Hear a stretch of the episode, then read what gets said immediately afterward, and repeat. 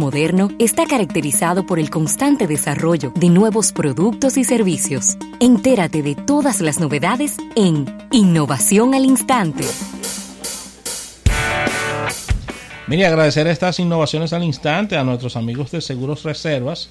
Seguros Reservas te responde y agradecer a la presidencia de la República. Tengo innovaciones aquí, Rafael, ¿o quieres comenzar por allá? Dale para allá, pero yo tengo aquí una innovacióncita para compartir con el público porque, mira, hay unas categorías dentro de los artículos tecnológicos que aparentemente no dan ni frío ni calor y como que se quedaron en eso, en promesa.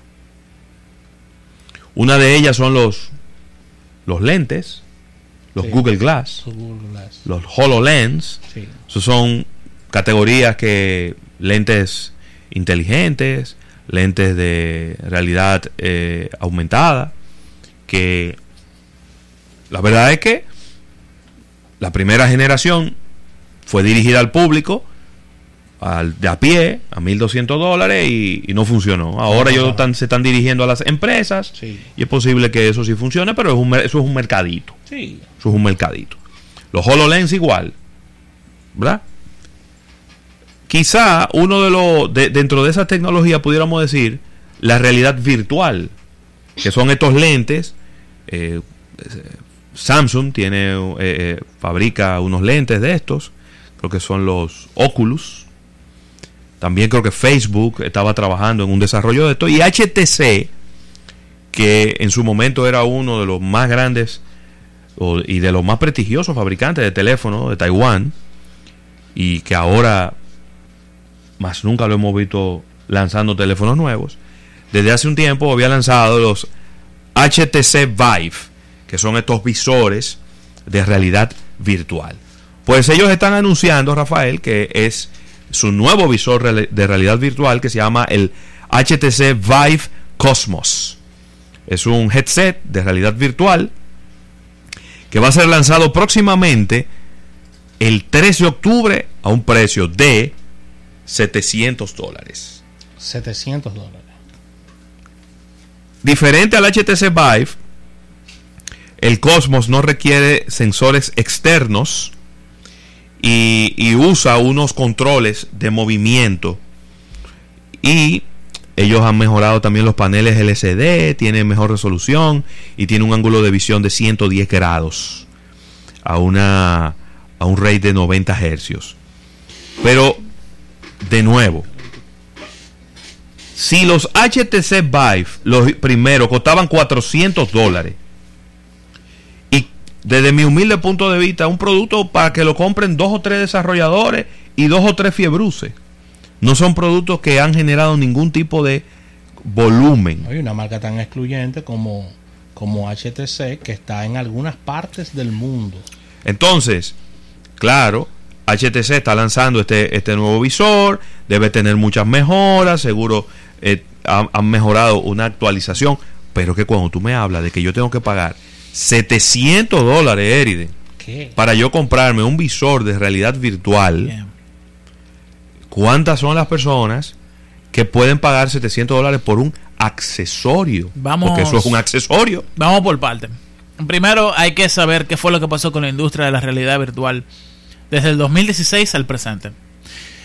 Se lanzó el Oculus Rift, que fue el primero, acuérdense de esta empresa de, que compró Facebook en 1.800 millones de dólares, ¿no?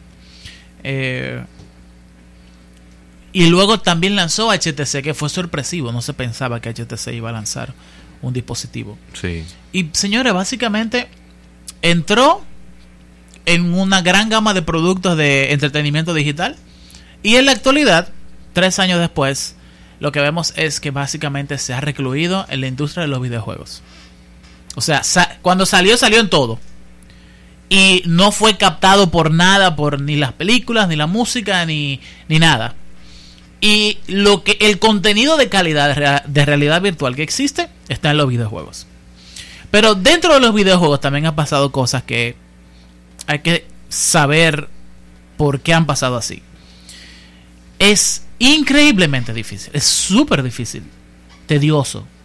Es imposible tú configurar ni todos los eh, headsets de realidad virtual sin ver tres o cuatro videos de YouTube.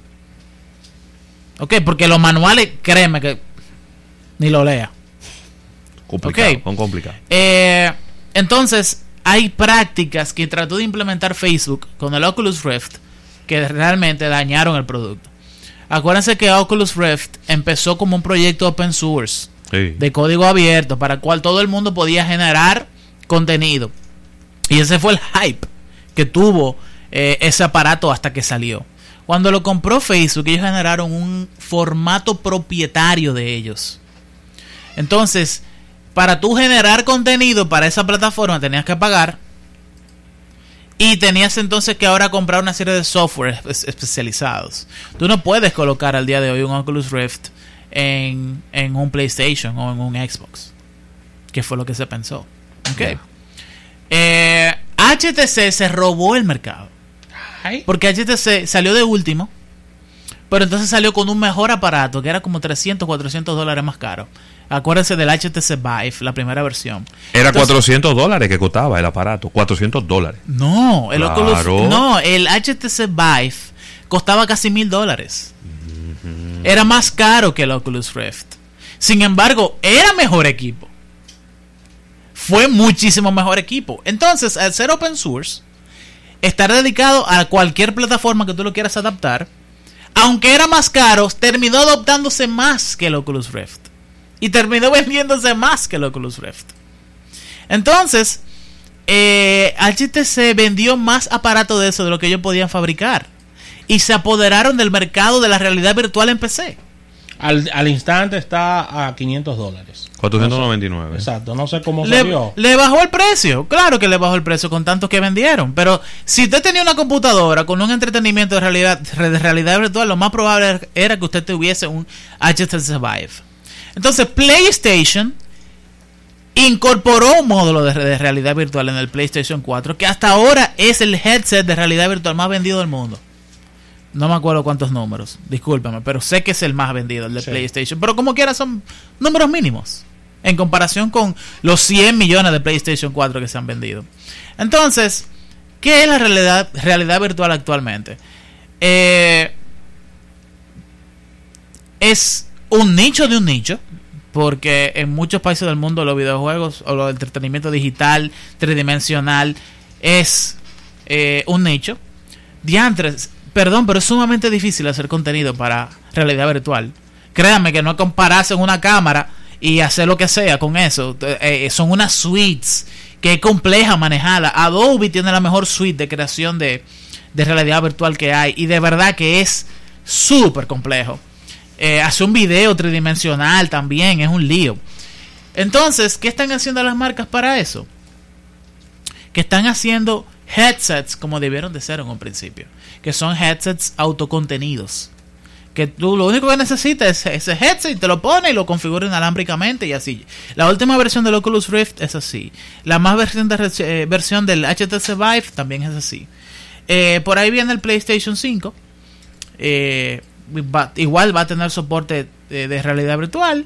Y actualmente Sony es el más vendido, pero dentro de, tu- de su plataforma. Y HTC Vive está, es el más vendido de todos. Y Oculus Rift está en un lejano tercer lugar.